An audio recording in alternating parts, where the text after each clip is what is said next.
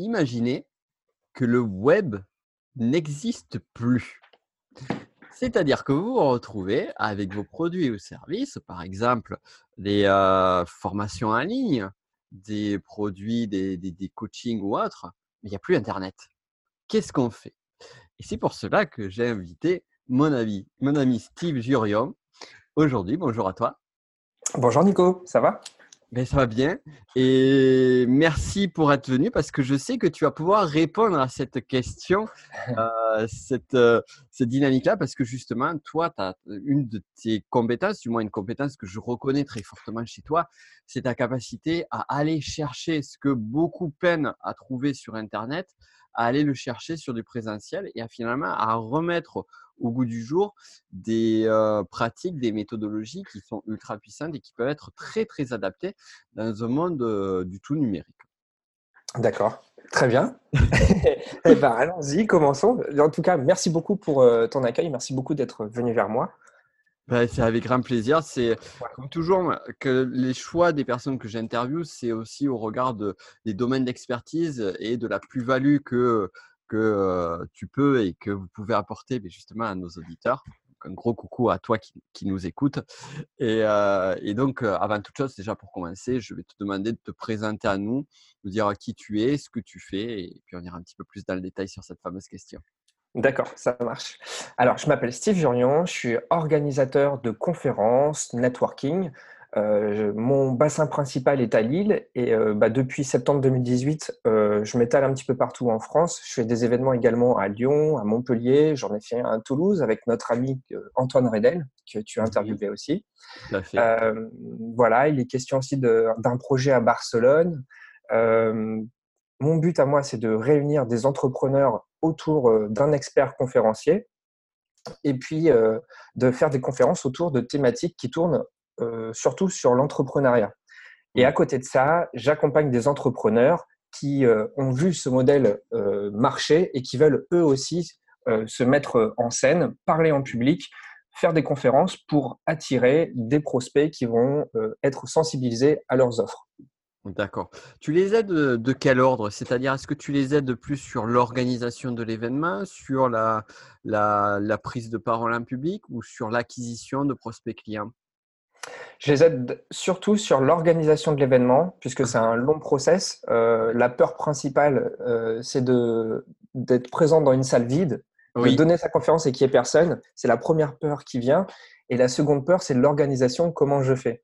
Donc, euh, bah, je réponds à toutes ces questions. C'est des problèmes que j'ai rencontrés moult fois.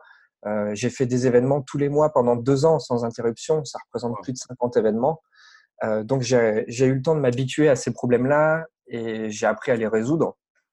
Et euh, bah voilà, je les accompagne en leur donnant une stratégie qui va leur permettre d'avoir une communication efficace online et offline pour pouvoir remplir une salle euh, et euh, communiquer son offre. D'abord sa conférence et ensuite son offre. Hmm. Alors comment on fait pour remplir une salle? Comment on fait pour remplir une salle? Eh bien, tout d'abord, il faut peut-être revoir ses exigences, peut-être pas vouloir remplir un zénith. Commencer, Commencer petit commencer petit, se dire peut-être qu'on peut faire du gratuit avant tout. Euh, c'est pas toujours ce que je conseille forcément, mais au moins commencer à un bas coût et euh, commencer par des petites plateformes comme j'ai fait, euh, des petites plateformes comme Meetup où on, peut utiliser aussi Facebook Events et puis d'autres euh, plateformes de billetterie en ligne qui sont référencées sur Google comme Eventbrite. On publie son événement, on donne un rendez-vous dans un café et on fait grossir la boule de neige en hmm. multipliant ces événements. Le, secret, c'est d'être régulier, de multiplier ces événements et de consolider, un noyau dur et de faire en sorte que les personnes qui viennent à cet événement passent un moment génial pour ensuite devenir un peu les ambassadeurs euh, de cet événement pour pouvoir ramener d'autres personnes. Et c'est comme ça que, à force de voir du monde, à force de faire de la preuve sociale, on arrive euh, à attirer des personnes euh, de manière beaucoup plus facile. Donc, c'est un process qui est un process de récolte où tu sèmes, tu sèmes, tu sèmes pour récolter vraiment à terme, euh, étape par étape. Oui, c'est ça. Je pense qu'il faut voir la chose petite et voir euh, envisager une évolution progressive. Ça me fait penser à finalement, moi, ce que je fais euh, beaucoup sur l'acquisition de trafic organique sur le web, mmh. où finalement, au début, fais tes premières vidéos, tu fais tes premiers podcasts et, ou tes premiers articles, tu n'as personne qui. C'est voilà, le no man's land. Et puis petit à petit, ça se construit, ça structure et ça devient, ça, ça crée un cercle vertueux. Exactement. C'est la récurrence qui va faire que tu vas engendrer un cercle vertueux. Et puis après, il y a des leviers à activer, les mêmes leviers que tu utilises sur Internet pour faire un, saut, un bond d'un seul coup avec ton audience. c'est ce qu'on fait tous avec les interviews, que ce soit sur les podcasts ou YouTube. Lorsque c'est le modèle que j'ai utilisé, c'est que j'ai réussi à ramener un public beaucoup plus volumineux à partir du mmh. moment où j'ai fait venir des experts dans mes événements qui, eux, ont ramené leur réseau dans le mien. Mmh. Et quand, quand quelqu'un te ramène un réseau et qu'il rencontre le tien, ça fait un petit peu des petits et ça te ramène un réseau beaucoup plus vaste par la suite. Mmh. D'accord, d'accord. maintenant, j'aimerais en venir à la grande question.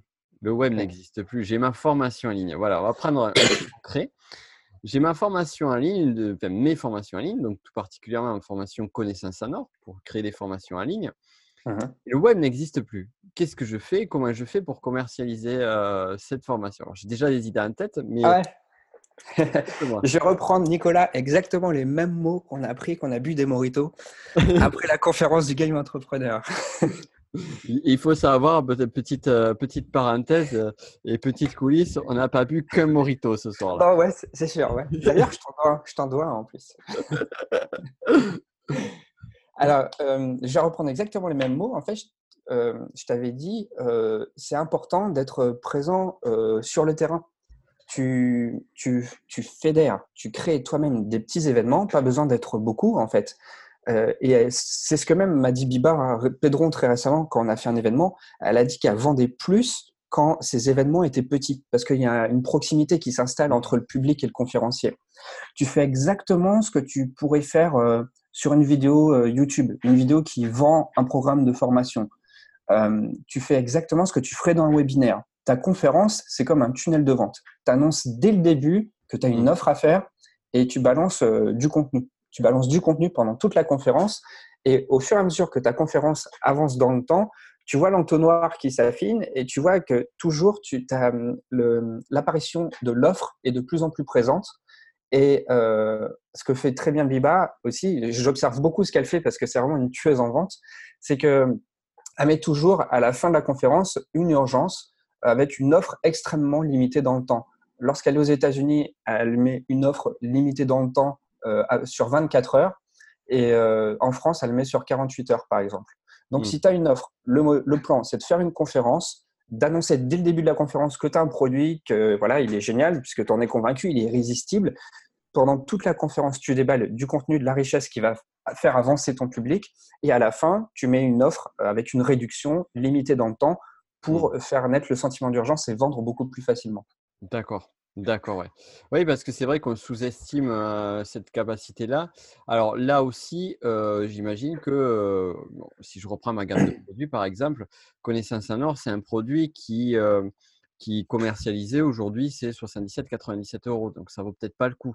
Par contre, j'ai des produits qui sont plus à 500 euros. Par exemple, votre audience qui est à 1000 euros, qui, qui peut arriver sur des tarifs promo à 500 euros, ou mes accompagnements qui sont là de plusieurs milliers d'euros.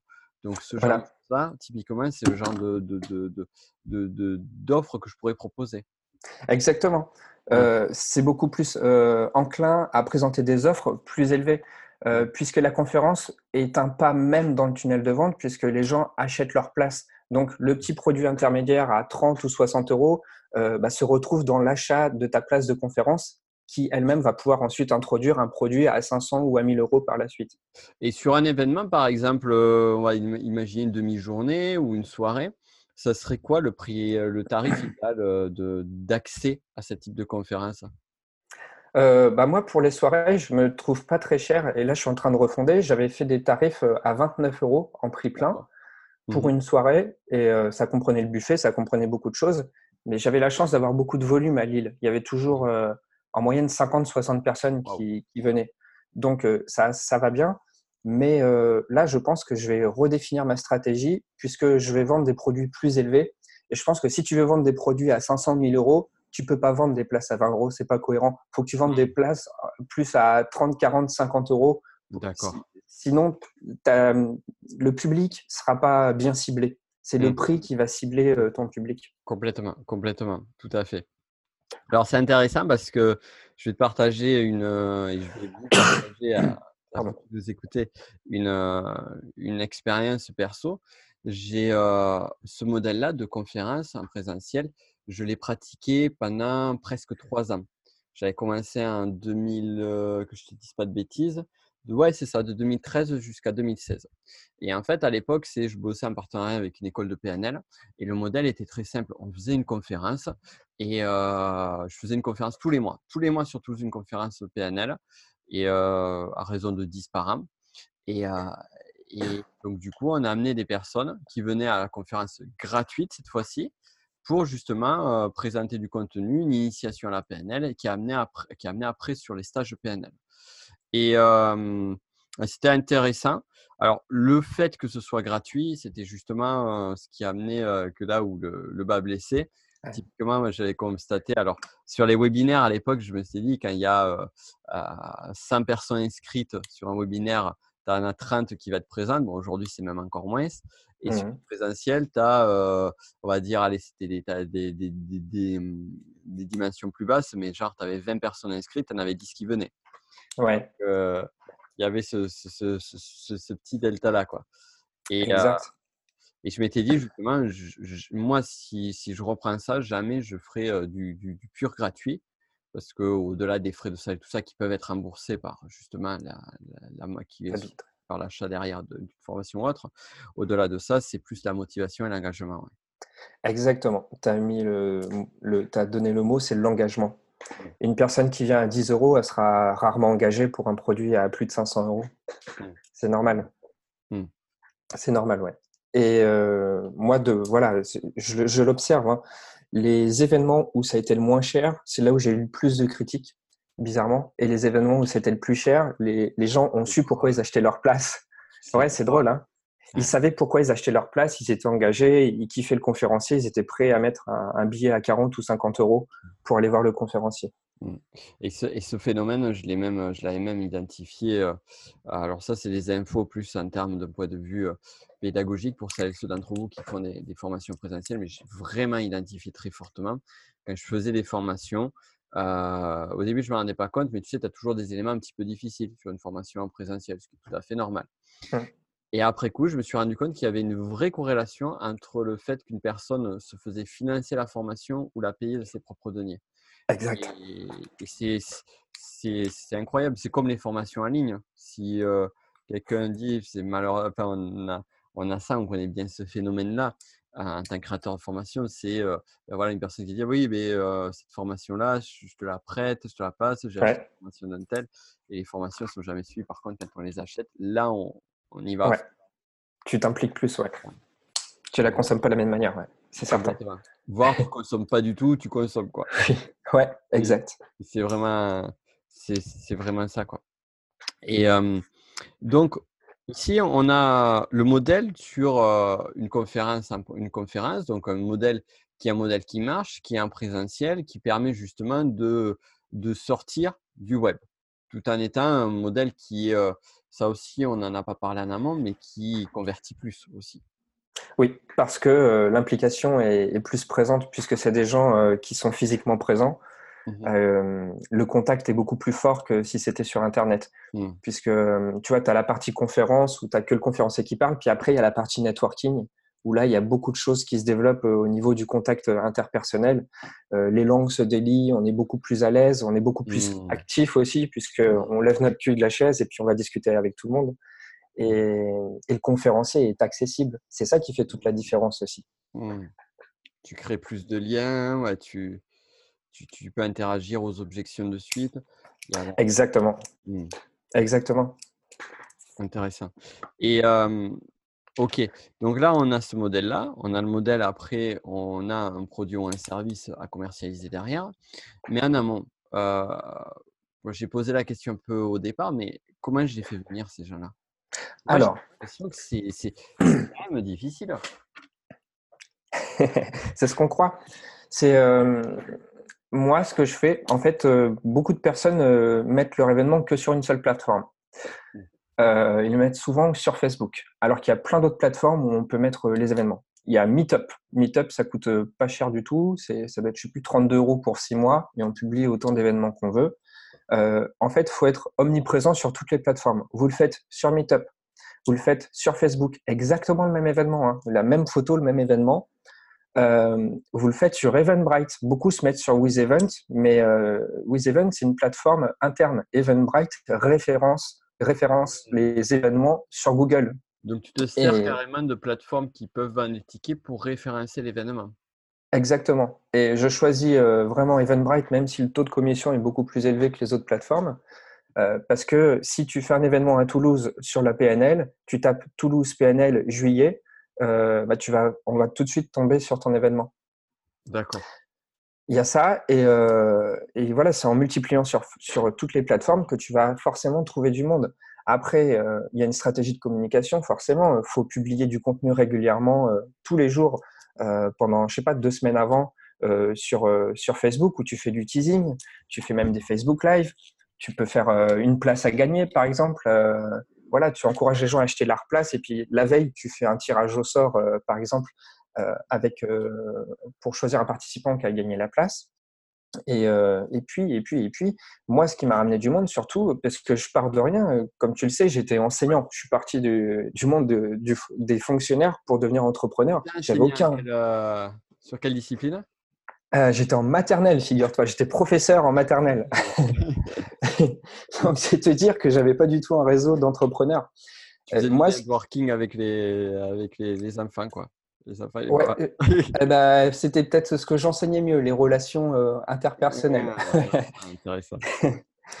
Et voilà, en tout cas, ce qui a fait décoller le public, c'est de faire venir toujours un intervenant expert à mmh. chaque, à chaque networking plus l'intervenant, plus les événements se succédaient, plus l'intervenant que je choisissais était euh, gagné en, notoriété en fait.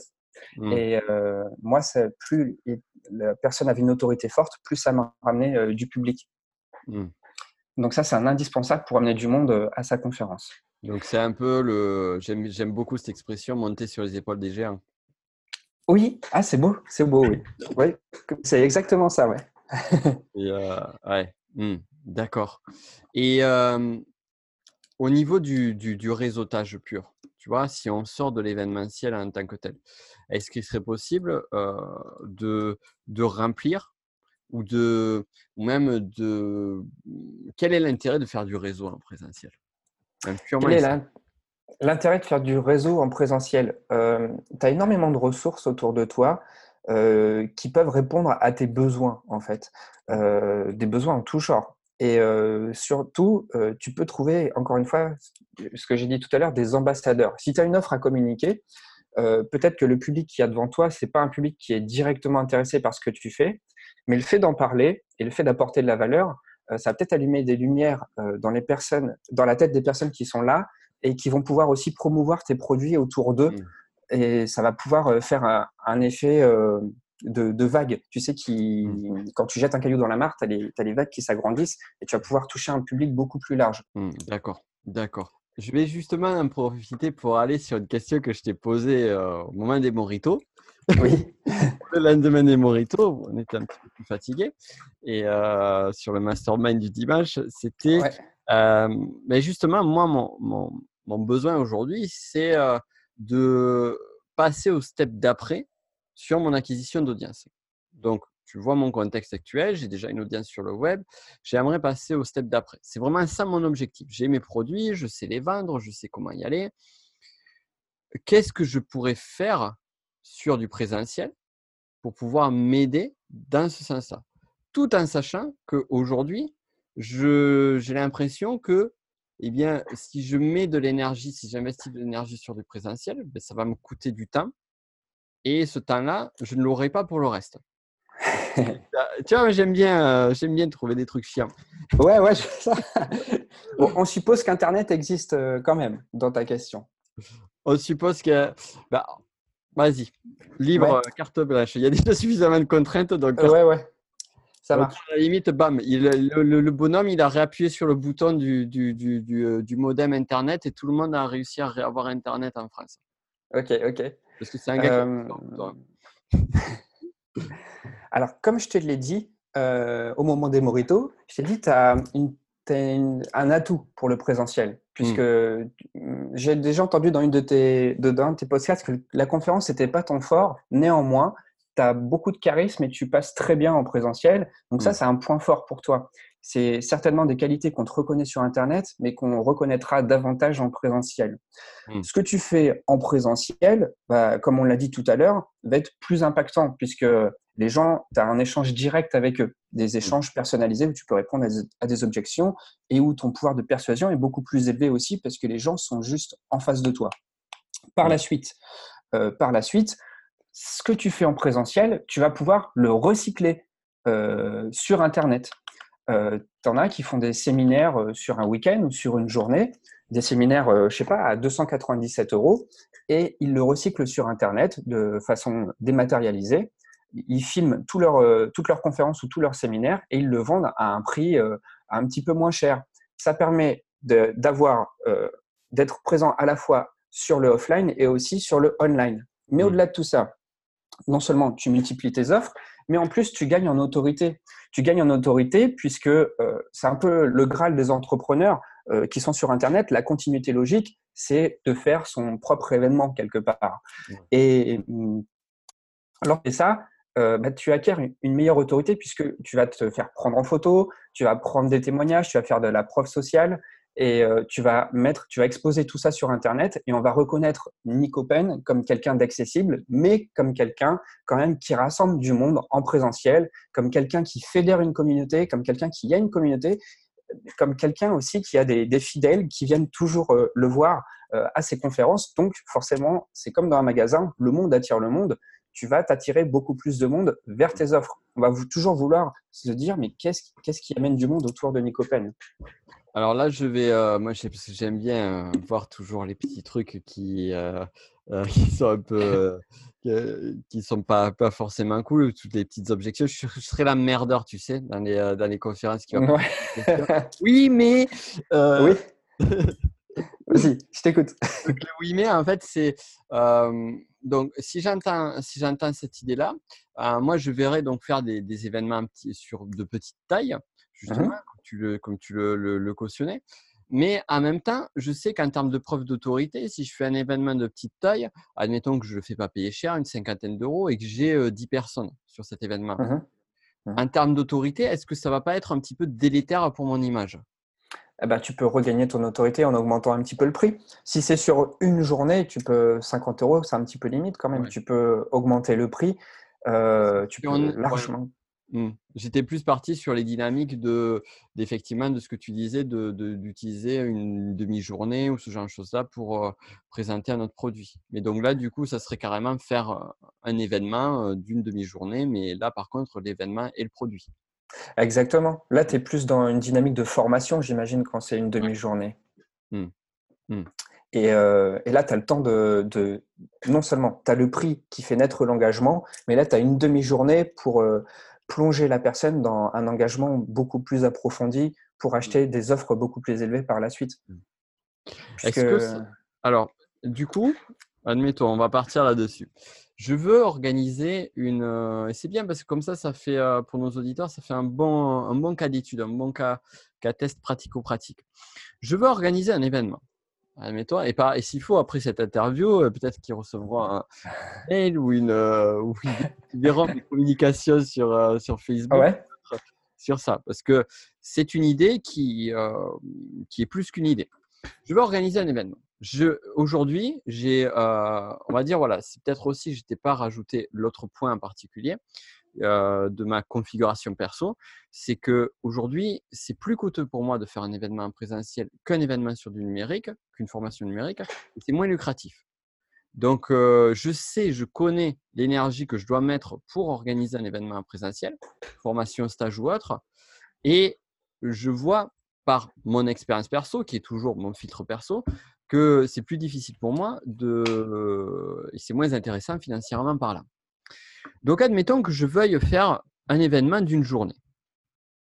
tu vois, un événement du Mhm. journée classique. Et j'aimerais que ce soit pas aussi chronophage pour moi, la préparation, l'organisation. Et j'ai déjà une salle de formation qui est ma salle de formation. Oui. Qu'est-ce que tu me conseillerais Et ça serait sur Toulouse. Une journée sur Toulouse, on va dire peut-être dans un mois et demi. Qu'est-ce que tu me conseillerais? Je te conseillerais de faire euh, de, bah, déjà, tu as ta liste, tu as ta mailing list sur euh, ton autorépondeur. Tu communiques déjà euh, cet événement sur ton autorépondeur. Tu crées l'événement Facebook. Comme je te l'ai dit, tu le dupliques sur, Eventbrite, tu le dupliques Mhm. sur Meetup, même si Meetup, c'est plus du gratuit, mais voilà, ça coûte rien de le mettre. Et euh, tu fais une pub. Tu fais une pub directe sur Facebook. Euh, je pense que tu as assez de, de panels de prospects pour euh, bien calibrer ta pub. Euh, T'en parles à des partenaires autour de toi. Tu as beaucoup de partenaires à Toulouse, hein. Euh, quitte à ce qu'ils prennent une commission. Ouais. Euh, C'est vraiment intéressant pour un partenaire, ce type d'événement, ce type l'événementiel en termes de commission? pas spécialement. euh, je sais que tu connais de très gros partenaires. mais après, tu peux demander simplement à ce qu'ils partagent à ce moment-là l'événement sur Facebook. Ouais. Mais oui, c'est voilà pour aider. Mais je pense, mais je pense que c'est surtout la pub qui va t'aider. Moi, j'en fais beaucoup de pubs euh, Mm. euh, lorsqu'il y a des événements, et ça, ça m'aide vraiment à, à ramener du monde. Euh, mais tu sais, encore une fois, la récurrence aide vraiment dans ce genre de truc, puisque ta liste, elle est habituée à ce que tu publies des événements en fait. Et lorsque tu communiques, je mets toujours, tu sais, un objet de mail prochain événement du mois de, de septembre, d'octobre. Les personnes, elles, elles savent déjà ce qu'il va y avoir, Mhm. et, euh, et ça, c'est beaucoup plus facile. Mhm. Euh, et tu me parles encore de. Bon, là, tu me parlais de d'économie euh, d'énergie, Euh, mais il y a aussi au niveau de l'argent. en termes d'argent, il faut toujours se dire qu'un événement, c'est pas une fin. Ça, tu m'avais fait une suggestion de vidéo à laquelle j'ai répondu en début de semaine. Comment créer un événement ultra rentable Donc, je Ouais. l'ai faite.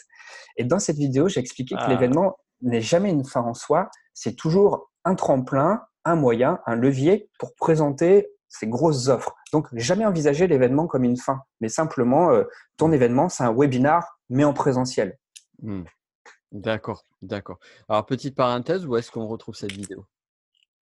Euh, sur YouTube, le networking de Steve, et euh, ce sera, Il y aura le lien vous le trouverez très facilement. D'accord, d'accord. Donc, euh, donc tu me, tu me recommanderais ça? Sur un événement d'une journée, donc une journée, une demi-journée, euh, et combien de temps en avance je pourrais communiquer dessus. Tout en sachant, parce que j'aime bien une contrainte, qu'il Ouais. faudra que je ne ferai pas du, du, du, du 100% de communication dessus, puisque euh, j'ai des produits numériques à communiquer, donc euh, ça ne va pas être genre un mois ou deux mois de communication, comme par exemple ça a été le cas pour euh, Joanne sur le Game Entrepreneur Live. Oui. Ça va être un mois ou deux mois de communication que sur ça. Quoi. Ouais, non, là, on parle pas d'un événement d'une même envergure que Joanne. Ouais, L'idée, c'est de pouvoir. costaud. Ouais, c'était très costaud, c'était un gros séminaire. Ouais. Là, le but, c'est de faire des petits événements que tu puisses itérer Ouais. euh, assez, assez facilement, en fait. Euh, moi, je dirais pas plus d'un mois. Et euh, tu communiques comme tu le fais tout le temps. Pas plus tu- d'un mois. D'accord. Non, mais non, pas plus d'un mois, non. Un mois, c'est parfait. Parce que si tu fais plus d'un mois, les gens vont dire Ouais, c'est encore loin, euh, je répondrai plus tard. euh, ils vont juste se mettre intéressés à l'événement et puis il va falloir les relancer tout le temps, ça va être un petit peu pénible. Mm. Euh, non, il faut quand même qu'il y ait une, une contrainte. Tu le fais un mois à l'avance et tu fais une période de tarif prévente, ce qui fait que ça va faire naître un sentiment d'urgence Mm. et les gens vont devoir se dépêcher. Le fameux early bird. Ouais, voilà, le fameux early bird. Donc, tu le communiques sur tes plateformes de réseaux sociaux, tu le communiques sur tes stories, sur Instagram. Euh, tu peux filmer ton écran euh, en montrant, voilà, euh, avec le, le compte à rebours, il reste plus que X jours avant la fin euh, des early bird et tout ça. Ou tu marques aussi un bon. C'est très bien pour faire de l'urgence, c'est ce qu'a fait Joanne, tu sais, avec euh, ses, euh, ses tarifs euh, VIP et tout ça. Ouais. tu as un nombre de places limité pour ton événement. Ouais, avec, plus, ouais, avec plusieurs, Ouais. plusieurs, euh, plusieurs gammes de, de, de- de prix finalement. Voilà. Donc, pour un petit événement, tu, tu, tu peux faire ça. euh, tu peux jouer sur la rareté, puisque tu n'as pas envie de faire un gros événement. Donc, tu peux jouer sur la rareté et puis sur le, le tarif Early Bird. Mmh. Ouais, d'autant que sur la rareté, par exemple, dans mon cas, euh, comme je bouge et que je vais être amené à bouger beaucoup, euh, le fait d'être sur Toulouse, ça va être déjà quelque chose qui, qui quand même, qui va être plus rare qu'avant, on va dire. D'accord. D'être en France ou d'être sur le sol français. Ok. Ça, c'est une petite, petite parenthèse exclue pour celles et ceux qui nous écoutent. Vous saurez la suite plus tard. D'accord. Donc, tu vas, tu vas quitter l'Europe? Pas forcément, mais j'y serai moins souvent. d'accord, d'accord. On en parlera en off et vous qui nous écoutez, vous qui m'écoutez, euh, je ferai une communication un petit peu plus publique sur ça. ok. C'est bien, c'est bien de faire des teasing, t'as vu? Ben ouais, ouais, je vois ça. Hein. Tu fais naître le suspense, là, on va en savoir plus. Mais pour en savoir plus, c'est très simple. Euh, cliquez sur le lien juste en dessous. Ah. du, coup, euh, du, très intéressant. Et toi, donc, tu accompagnes des personnes sur ça? Par exemple, euh, tu accompagnes sur comment organiser l'événement, sur comment le faire, quel. Hmm. Exactement. Euh, là, depuis, euh, depuis euh, six mois, j'ai plein d'entrepreneurs, au moins une dizaine par semaine, qui me demandent d'intervenir au sein de mon networking. Mmh. le problème, c'est qu'ils ont une autorité plus faible que la mienne, ou mmh. pas du tout même. Et du coup, moi, l'intérêt, il y en a, comme tu as dit, j'ai besoin de monter sur les épaules d'un géant. Si il y a quelqu'un qui a une autorité plus faible que la mienne, c'est moi qui vais devoir faire tout le boulot pour ramener du monde. L'idée, c'est aussi que l'expert de par son autorité, soit un vrai levier pour te ramener euh, du monde. Euh, donc, l'idée, c'est de les personnes qui sont demandeuses comme ça de parler en public. Pour, ils ont compris le, système, ils ont compris les mécanismes. C'est devant un public qu'on vend le mieux. Eh bien, je les accompagne vraiment à avoir la bonne stratégie, comment publier, où publier, comment on réserve la salle et comment la plateforme de billetterie, comment on vend son événement. Tout ça, je le mets en place avec Mmh. D'accord, d'accord, intéressant. Très intéressant. On va venir maintenant à... Donc, peut-être qu'il y a d'autres il y a d'autres choses que tu pourrais rajouter avant la dernière question. Je vais revenir sur ce point si le web n'existait pas. toi, par exemple, là aujourd'hui, si le web n'existe plus, tu n'as plus Facebook, tu n'as plus les, billetteries, tu n'as plus rien. Même, il n'y a plus de business qui se fait sur le web. Mmh qu'est-ce que tu ferais, toi, aujourd'hui? Sur ton activité par rapport à ce que tu as mis en place aujourd'hui? Comment tu démarcherais tes futurs prospects C'est une super question parce que je m'efforce tout le temps de penser comme ça pour faire la différence justement sur le net. Mmh. je trouverai des formats, et je suis déjà en train d'en chercher un petit peu partout, des formats d'événements complètement atypiques. Mmh. tu es des années 80 comme moi. Mmh. Ouais, je ne sais pas si tu as connu le concept des rêves parties oui. Euh, dans les années 90. Alors, je sais pas si tu te souviens, j'ai failli faire ça, mais après, c'est un peu trop borderline pour moi. L'idée, c'était pas de faire une rêve partie, mais de copier le modèle. Alors, euh, pour ceux qui connaissaient la période, euh, avant les, téléphones, les, les, iPhones et tout ça, il y avait les, on avait les vieux Nokia, et ça, c'était génial. il y avait une infoline. Il y avait une infoline, et en fait, une semaine avant, tu avais juste la région en France où il y avait la rêve partie. Et le, juste 24 heures avant, pour pas se faire choper par les flics, parce que c'est des événements illégaux, le mec qui organisait la rêve party donnait les informations au compte-gouttes. Et ça faisait un teasing de malade. Et euh, tu voyais euh, à 50 km aux alentours de la fête des convois de voitures par centaines qui mmh. cherchaient où était la fête. Et je trouve ça génial en termes de, teasing, en termes de promotion de publicité. J'avais j'avais l'idée de faire un événement comme ça. Euh, tu sais, à Lille, il y, a, il y, a, pas mal de caves et de souterrains de faire un événement comme ça et de faire la pub sur les réseaux sociaux en donnant, voilà, en disant que c'est un endroit qui va être connu au dernier moment. Et les gens sont obligés de rentrer leur email pour avoir les informations. Et donc, l'idée, c'était de donner les informations au compte-gouttes et puis là, de rassembler une foule de personnes euh, comme ça dans un événement un peu secret. Donc, mmh. c'est oui, c'est beaucoup jouer sur euh, le format. C'est vraiment se différencier de, de, ce qui se fait. Ça, j'aimerais vraiment, vraiment développer ça euh, tout en sachant qu'il y a encore Internet. Et puis peut-être revenir, euh, je ne sais pas, des fondamentaux. J'utiliserai davantage la radio que je n'utilise pas assez. Mmh. Et il faut que aussi j'axe davantage sur la médiatisation des événements au-delà d'Internet. Vraiment, euh, il y, a la télé qui devient beaucoup plus accessible maintenant. Il y a des chaînes qui encouragent les entrepreneurs, ah euh, comme BFM. BFM, oui. Mm. BFM, et puis il y, a, y, a, plein de télés locales. Il y a France 3, et puis il y a des télés encore plus locales que France 3. Il y, a plein de moyens de faire ça. Euh, et puis trouver des personnes influentes, des personnes influentes qui vont en, qui vont en parler aussi dans, dans leur entourage. Alors, avec Internet, ça se passe comment? C'est sur Instagram. Euh, l'idée, c'est que tu trouves euh, un influenceur qui vient à ton événement et qui en parle un petit peu à sa communauté. Maintenant, si on n'a pas Internet, euh, bah, avant Internet, il y avait des influenceurs aussi qui en parlaient directement aux personnes autour d'elles. Eh bien, je, je ferai exactement comme ça. Intéressant, très très intéressant. et si, on, si le bonhomme il réappuie sur le bouton Internet, est-ce qu'il y a un réseau social plus adapté? À, justement ce modèle d'événement ou pas? Moi, j'utilise beaucoup Facebook. pour les plus jeunes, ce sera peut-être pas Facebook, ce sera peut-être plus Instagram. Mmh Instagram, tu peux, bon, tu as, les images pour valoriser tes événements et puis tu as les stories pour faire des témoignages, pour faire des, des lives aussi. tu as beaucoup de choses. je pense que oui, je resterai juste sur Facebook ou Instagram. Pour, mmh. euh, ouais. Et par contre, par contre, si l'événement euh, est assez corporate, assez professionnel, LinkedIn est aussi une excellente plateforme pour euh, valoriser les événements professionnels. Dès que je mets des photos sur LinkedIn, ça marche très très bien en général. Mmh.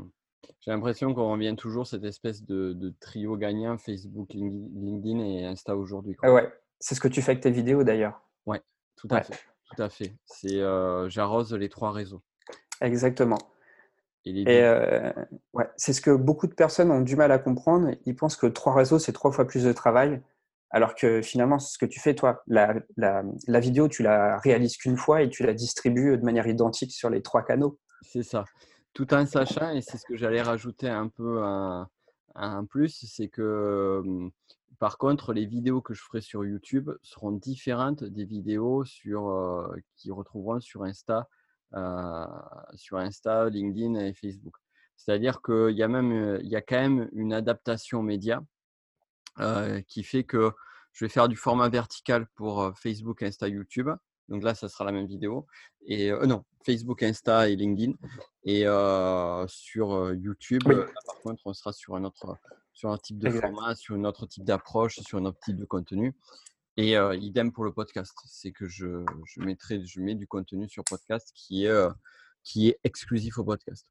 C'est c'est là où c'est c'est intéressant de. Mmh, donc j'avais pas mal parlé sur la notion d'audience, où c'est intéressant de, de, de faire, faire, arriver à faire les deux choses, c'est-à-dire de un, pouvoir réexploiter son contenu et deux, savoir faire la part des choses, comprendre les codes de chacun des, des, chacune des plateformes pour pouvoir faire en sorte de dire est-ce que c'est adapté ou est-ce que c'est Exact. Ouais. donc, euh, c'est un petit peu tout ça. Oui. Dernière question, the last question que je pose à tous mes invités, que tu connais probablement, c'est euh, quelle, est une de tes, quelle a été une de tes pires galères au niveau de l'entrepreneurial et qu'est-ce que tu en as tiré? Ah oui. Euh, oui, c'est une bonne question. Une pure, une pure galère. Euh, c'est d'avoir choisi euh, un conférencier non pas pour ses valeurs, mais pour son pouvoir d'attraction. Ah, intéressant.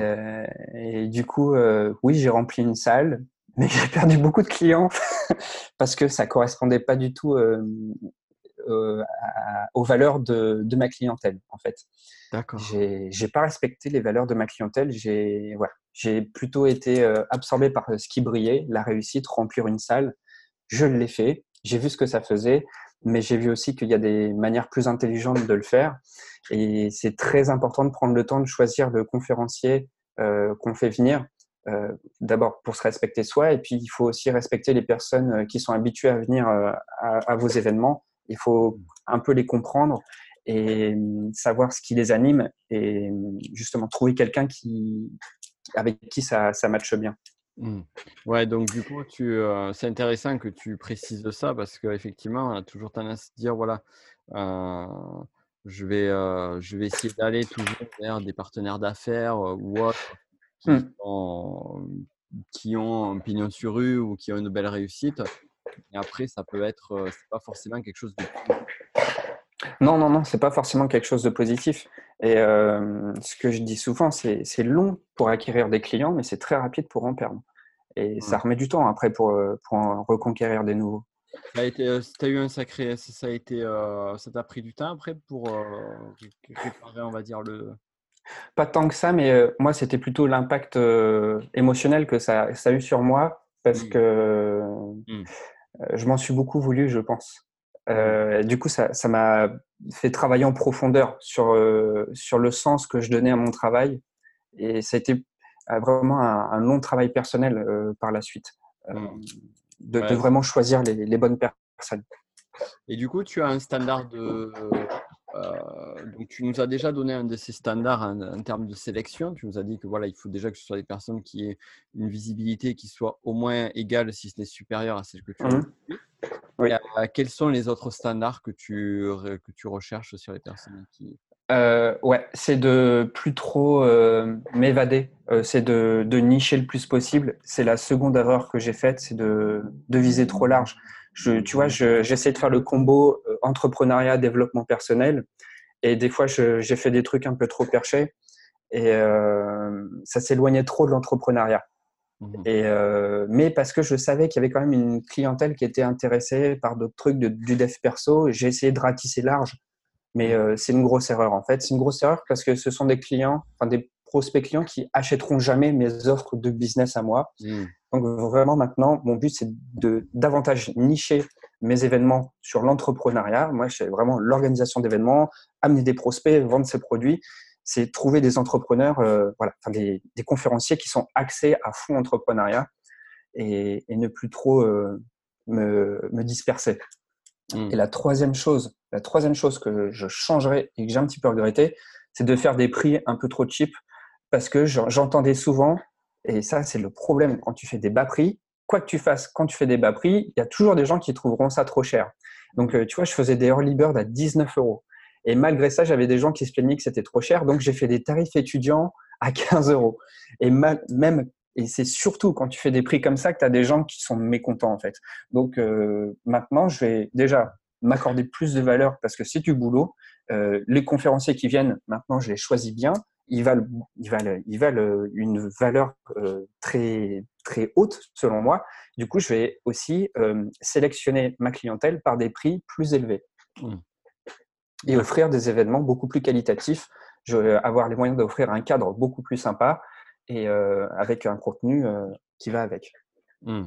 Intéressant, très intéressant. Super. Pour finir, où est-ce qu'on te retrouve? Alors, euh, sur YouTube, le networking de Steve. Euh, les événements sur, sur le networkingdesteve.com. Je vais en faire beaucoup moins, mais euh, il y en aura beaucoup moins, mais ils seront beaucoup plus qualitatifs. et ensuite, l'accompagnement des entrepreneurs qui veulent devenir conférenciers et organiser des événements, c'est sur entrepreneurvisible.com. D'accord. Ok, donc vous retrouverez tous ces liens dans la, description, comme d'habitude. Je te remercie. Je te remercie euh, grandement pour tous tes conseils. Et, Merci euh, à toi, Nico. Maintenant, c'est plus clair. Je sais ce que je ferai si le web n'existe plus.